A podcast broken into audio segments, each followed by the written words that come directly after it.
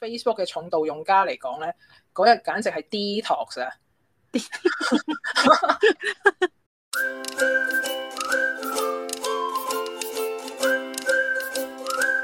大家好，歡迎嚟到大露台，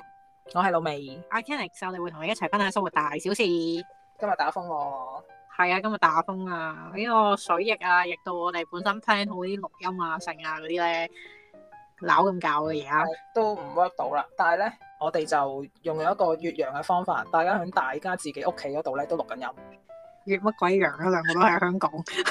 跨區啊， 粵區嘅錄音，咪係咯。咁就唉、之前阿露薇就安排咗一個集數我講嘅，咁我講水逆，咁啊而家水逆緊啦，咁所以我哋今日都誒、兩個都水逆晒咁樣，咁啊今日講啦。幾時啊？水逆係水逆係誒、呃今次嘅水逆咧係八月二十四號去到九月十六號，咁即係逆緊啦已經。嗯嗯嗯，咁就喺處女座嗰度水逆嘅。係、處女水逆處女又代表啲咩咧？由呢個水星開始講啊，咁啊水星先啦。嗯水星咧本身咧就誒，呃佢、喺一啲神話入面咧係誒代表眾神嘅使者啊，其實咁所以咧佢嗰個傳遞嘅信息嘅一個角色啦，一個功能咧係比較明顯嘅。咁一般嘅誒、嗯占星學入面啦，咁水星咧其實係代表一啲溝通同埋一啲資訊嘅流動嘅。嗯，咁譬如係誒、呃我哋講緊講嘢啦，我哋嘅諗嘢啦，甚至乎係交通啦，甚至乎係一啲商業活動啦，呢啲咧全部都係誒、呃水星掌管嘅，水星都掌管住我哋一個學習嘅模式嘅。嗯，即係一啲流動嘅嘢係嘛？冇錯，咁啊流動咧，我哋要雙向噶嘛，咁所以誒、呃我哋可以去咁樣睇就係、水星咧掌管住我哋點樣向外界表達我哋嘅想法。嗯亦都包括住我哋點樣去觀察啦、認識外在嘅世界，即係將外面嘅嘢吸收入嚟，去翻自己嘅內在嗰度，咁就成為一個雙向啦。我點睇出面嘅嘢，我又點樣話俾人聽我入面嘅世界係點樣咯？ 哦，即係由外到內再去翻外咁樣唉、冇錯啊，你真係好叻啊！啊。咁好啦，水星就代表呢啲嘢啦。咁嗯處女咧處女座咧，你覺得係點咧 係處女座，係啦？你覺得處女座係點樣嘅咧？誒、完美主義啦，誒、注重細節啦，即係即係嗯 o 個咯。啊，都講得好好啊！咁其實咧，水星咧掌管住兩個星座嘅，咁水星本身咧守護雙子座同埋處女座嘅，嗯，係啦。咁啊，處女座頭先你講咗啦，佢注重細節啦，佢誒、完美主義啦，咁其實係因為注重細節嘅一個極致就去到完美主義。嗯咁其實咧，處女座都仲有一啲好好嘅特質嘅，譬如係佢分析力好強啦，嗯，做嘢好仔細啦，佢重視效率嘅。所以咧，處女座佢哋嘅溝通咧，其實佢哋都會睇翻，即係佢哋好注重實際嘅嘢嘅。嗯咁有個好特別嘅地方咧，就係、處女座咧，其實咧佢哋係好注重個過程㗎，係係啦，嗰、個注重過程嘅程度咧，就令到佢哋忘記咗嗰個結果，有機會就會過度付出咯。哦，即係佢嗯哋直情係淨係着重個過程，好啊 enjoy 好 into 個過程。係好 into 個過程，講得好好。嗯處女座我哋講咗啦，咁因為水星佢守護兩個星座咧，咁其實佢有唔同嘅面向嘅。咁雙子座咧，其實就一般就會係 playful 啲嘅角色嚟，嗯同埋咧啲人一聽到雙子座咧，通常都係會掛鈎就係即係好多嘢講啦，講嘢好叻啦，好靈活啦，又或者個感覺好 young 嘅，嗯係啦，甚至乎咧係有少少即係覺得啊呢、個人把口講出嚟嘅嘢咧，一定係為咗好玩咯。嗯嗯，係啦，雙子座佢就比較誒、突顯到一個好奇嘅特質咯。咁咁因為誒、水星其實都掌管住我哋點樣去適應外在嘅環境啦。咁所以雙子座嘅好奇咧，其實就係即係好呼應到，因為佢就係好好奇出面嘅世界係點樣，所以佢就會學識出面嘅世界係點，從而去適應到佢咯。嗯，係啦咁，如果咁咁啊，嗯水逆係響處女嘅話咧，咁會唔會係雙子嘅特質會比較輕少少啊？誒、呃我哋要睇嘅其實係誒、處女座本身喺你個人星盤入面咧係邊個宮位嘅，咁呢個就比較深入啊 嚇。陣間又開我個款啦，啊好啊好啊好啊，跟住咁啊，咁我陣間誒操作嗰方面開定先，好啊咁。就誒、水逆咧，咁就你覺得水逆係乜嘢咧？水逆啊，誒、我之前成日聽水逆啦，唔明嘅其實但係嗰嗯排咧，我啲電子嘢咧成日都壞嘅，咁我就覺得係關水液事啦。嗯，水液咧係誒近年咧成為一個潮流用語咁樣嘅，總之諸事不順咧就係水液㗎啦，係，係啦，賴咗佢先係唔係都？而通常我啲諸事不順都係關電子事嘅。哦，係啊，係啊，咁搞笑。係啊，咁就誒、呃水液最為人所周，即係最多人知道水液嘅一個特質就係因為啲電器壞晒咯，嗯，係啦，個個一壞電器就賴水液㗎啦。咁其實咧誒、呃本身咧有恒星逆行嘅時候，其實佢會即係喺我哋嘅日常生活入面咧帶嚟一啲唔同嘅嘢啦。咁所以我哋即係慣慣咗喺個 comfort zone 入面啦，我哋就會覺得啊，佢帶嚟咗一啲混亂啦，帶嚟咗唔順利啦，帶嚟咗一啲挑戰。嗯，咁我通常呢啲人都會覺得猛啦，覺得燥啦，覺得唔高興咁樣啦。嗯，其實咧入面咧係因為水星咧佢逆行嗰個週期好短啦，嗯，所以令到我哋咧好容易咧就會去啊、感受到啦，或者係將嗰啲唔順利嘅嘢發生嘅時候咧，我哋會覺得係同水星逆行相關咯。又咁喎、你頭先講水星又關流動事啊嘛，關交通事啊嘛。嗯咁我就諗起啱啱有啲新聞咧，都關交通事喎，就係咧英國嗰邊個機場咧個 system 咪冧嘅，係咁就搞到一鑊泡咁樣啦。咪水逆咯？係咯，咁然後咧觀塘又有人誤闖路軌啊嘛，係係咯，咁咁啊，關交交通通事事啦。嗯，係啦，咁啊嗱，如果英國冧檔，即係嗰個嗰、個系統冧檔，咪電子嘢咯嗱，電子水 液，所以我成日覺得咧，一水液就關電子事㗎啦，嗯，咁誒呢個係因為隨住科技嘅進步咧，咁我哋人類嘅溝通咧就好依賴一啲電子嘅 device 去做啊，咁所以就變咗哦，當溝通唔順利嘅時候，好容易就會牽涉到電子產品咯。嗯。咁就誒、呃其實水星咧都仲有一個特質，就係講緊我哋點樣去同其他人連結啦，或者我哋點樣去創造關係嘅一個能力啦。咁所以咧，當我哋去溝通嘅時候咧，我哋都要特別小心咯。係咁誒，例如啲咩方面咧？咁譬如咧，誒、我哋可以去睇翻咧，今次水星逆行咧，其實佢喺處女座啦。嗯。咁處女座咧本身咧，其實佢係代表住一個職場啦，同埋身體健康嘅宮位嘅。嗯咁所以即係講緊啊，我哋喺 工作環境入面，我哋好多嘢都要再留意多啲啦。又或者咧，係我哋身體健康咧，我哋可能突然之間咧呢排咧會聽到好多人去做啲身體檢查，又或者好多人會關注同健康相關嘅信息，例如係即係日本嗰個福島嗰個核廢水去排放啦。咁係即係嗰段時間嘅即係新聞係鋪天蓋地咁樣出噶嘛。嗯係啦，咁又例如係誒、嗯、職場嘅話咧，咁其實咧就比較多咧，可能係個人少少嘅感受嚟嘅。咁可能係我哋職場上面嘅溝通啦，我哋要再三確認啦，要同對方可能要誒、嗯 send email 啦，白紙黑字啦，有啲 record 咁樣去 record 低大家嗰、個誒、嗯、溝通啦，或者係約咗啲 meeting 晒咁樣，可能都要有翻個記錄喺度啦。因為咧，所以唔知點解咧，好多人咧都會誒、比較健忘啦，或者反口覆舌啦，咁啊約咗嘅嘢可能就會即係被推倒啊咁樣咯。嗯，即係咁所以呢亦都要注意翻少少。哇，唔係少少啊，係多多啊。哇，咁樣好勁喎，咁樣。係啊，要注意多多啊。嗯咁就誒、譬如係我哋誒喺職場上面啦，可能我哋會有啲文件嘅。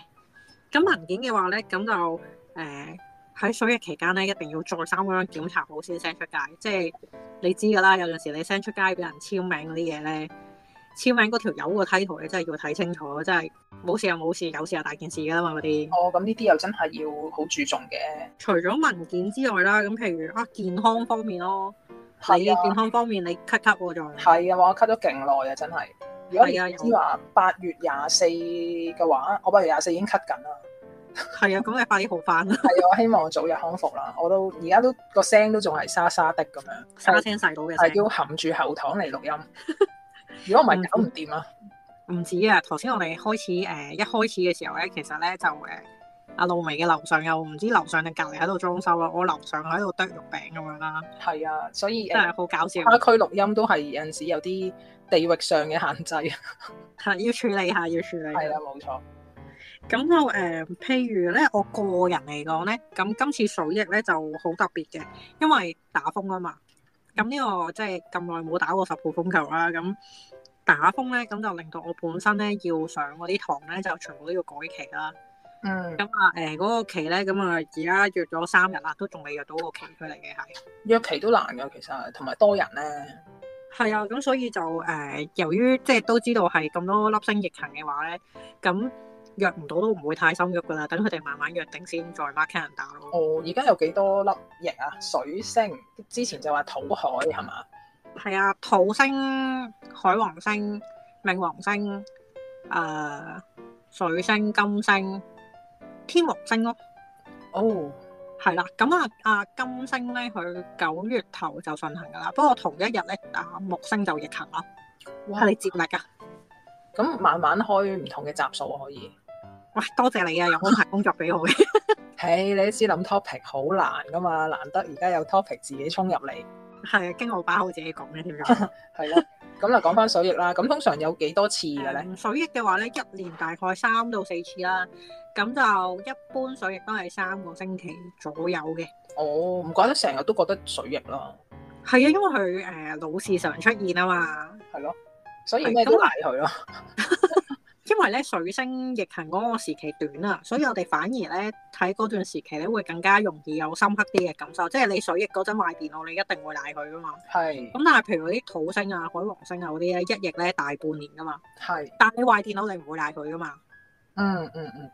係啦，因為我哋其實誒、呃日常生活入面咧，大部分嘅時間都係有行星逆行緊嘅，只不過水星逆行佢時間比較短咧，所以我哋就會好大感受咯。同埋個 frequency 比較高，即係成日都逆逆幾次咯。成日都逆完有信，逆完有信咁樣咯。係咯呃同埋有機會咧，就係、呃水逆期間咧，好多人都會建議唔好做重大決定嘅。嗯。呢個咧係因為誒、呃其實水星咧都同我哋嘅思考啦，或者我哋嘅邏輯推理咧係相掛鈎嘅。咁當水逆嘅時候咧，我哋好大機會咧就會有一老母啲新或者係新嘅 idea 啦，老母都係嘅，或者係一啲好新嘅概念啊、觀點啊咁樣啦。咁如果你即係喺水逆嘅時候攞住一啲自己都未試過又全新嘅嘢去做嘅話咧，咁就〜誒、可能之後要執執嘢咧，就會即係執手尾會執得耐啲或者艱巨啲咯。哦，咁而家我哋響水逆嘅時間用新嘅 software 嚟試錄音都幾冒險嘅 喎，係啊，係啊，不過剪片我係你唔諗住俾你搞啦。個手尾就會係我食啦。咁我睇咧陣係啊間剪成點啦嚇條聲。係啦、咁就誒同埋好多人都會建議嘅水逆嘅時候咧，唔好買電子產品咯。嗯，係啦，咁我身邊有朋友試過咧，就係、水逆嘅時候買電視，咁個電視送咗嚟啦，跟住開機開唔着啦，跟住又打翻去客服嗰度啊，未夠七日會換噶嘛，打翻去係客服嗰度啦，咁打去客服，客服又要即係又安排啊，又揾人嚟睇啊，睇完之後又話要換啊，咁樣佢可能搞一輪咁樣，搞咗即係兩個禮拜咁樣先有電視睇咯。即係啱啱逆晒之後，佢就可以有部正係啦規嘅電視用啦。係啦，就睇到啦。嗯咁所以誒、呃如果係買一啲比較貴或者比較想用耐啲嘅嘢嘅話咧，咁就等到嘅話就最好水逆之後先買咯。嗯，嗱呢啲係唔好做啦。咁有咩嗯好做咧？好做啊，咁就嗱，咁啊 depends 啊、每個人咧對於一啲新嘅觀點咧個接受程度係點樣嘅。嗯。因為咧，誒、水星逆行咧，其實佢係會俾到一個思考嘅方式或者一個切入點俾我哋咧，去打破一啲舊有嘅模式嘅。係咁因為我哋始終都係要諗到嗰樣嘢，我哋先會去做噶嘛。咁如果有一個全新嘅思考方式俾我哋嘅話咧，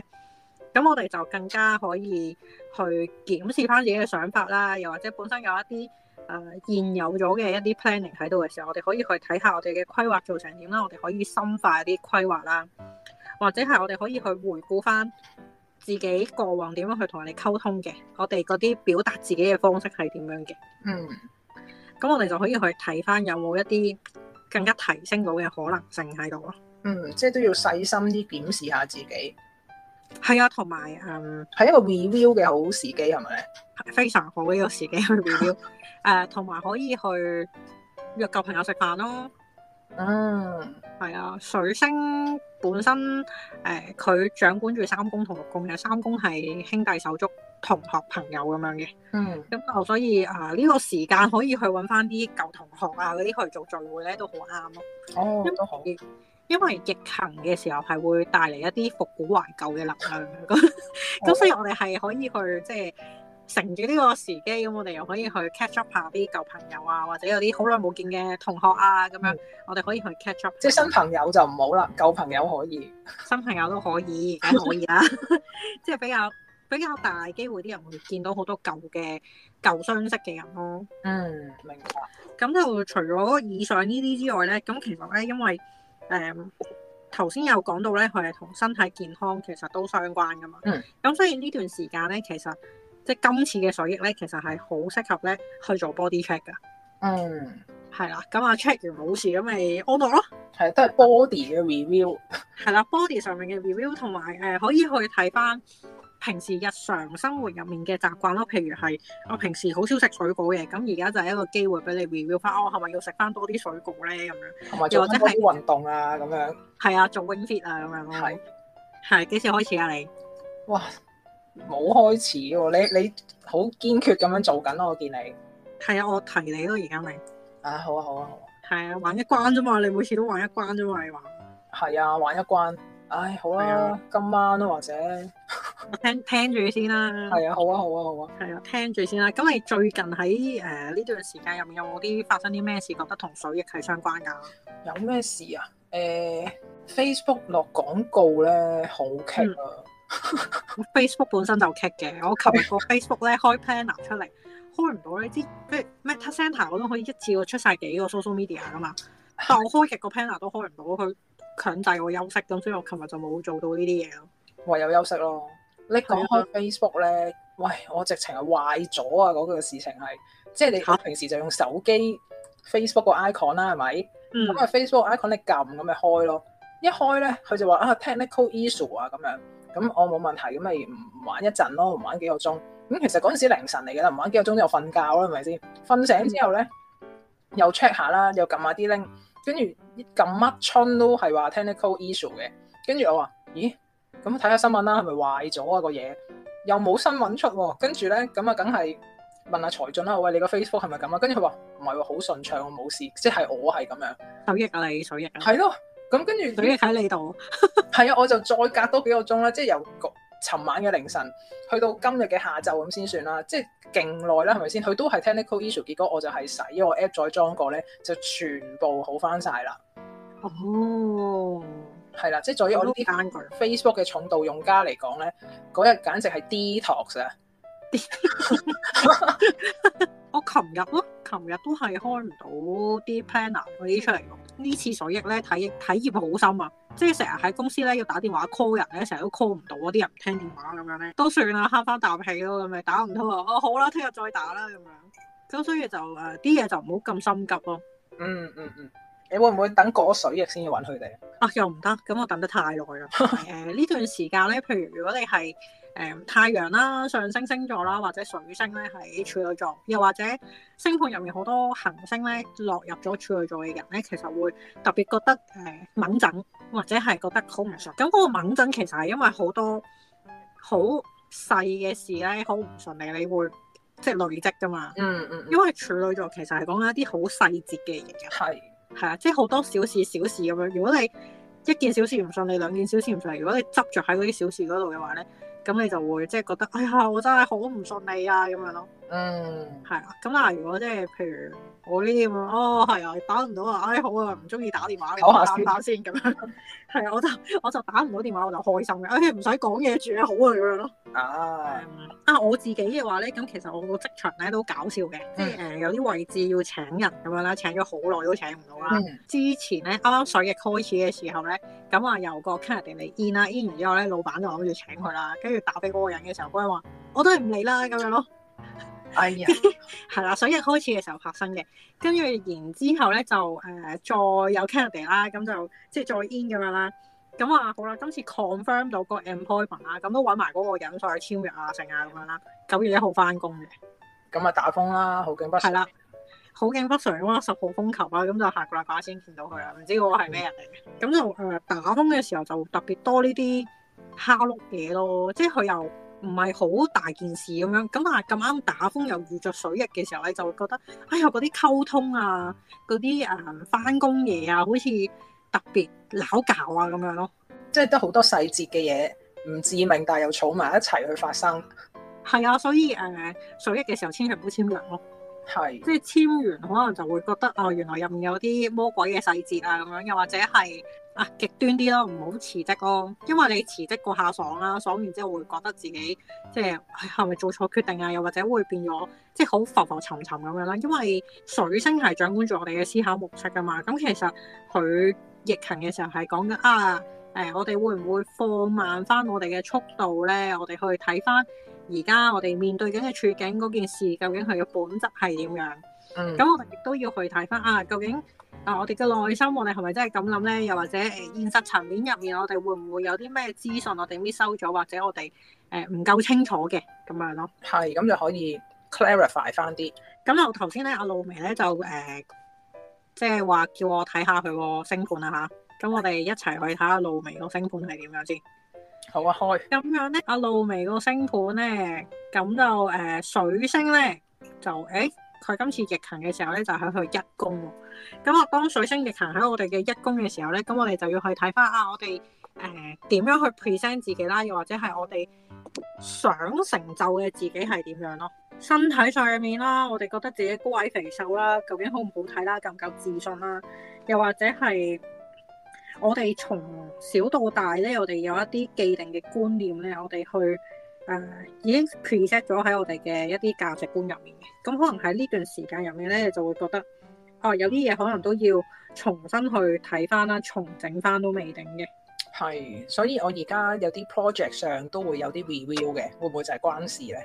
關事啊，同埋誒，其實咧水逆喺你嘅一宮嘅時候咧，你都要留意翻自己嘅身體情況啦。例如係啊，究竟誒、個咳咳咁耐都未好，究竟係點解咧？會唔會係平時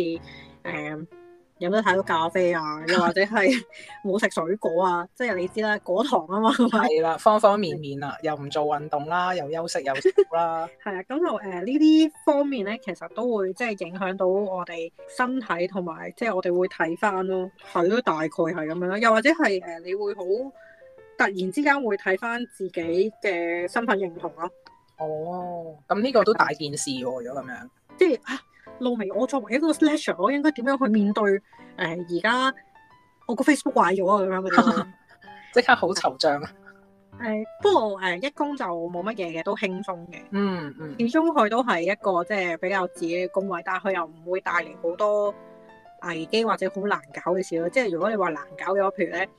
佢喺四宮咁啊難搞咯。我四宮又係咩嚟嘅咧？四宮咧就係屋企